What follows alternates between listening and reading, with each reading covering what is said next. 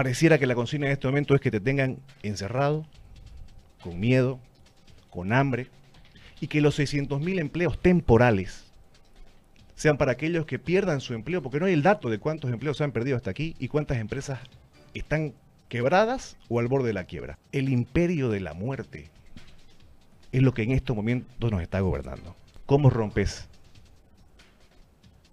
el miedo? Yo tengo presente la imagen cuando asume el poder el presidente Morales, llorando. Llorando entra, llorando se va. Llorando entra, llorando se va.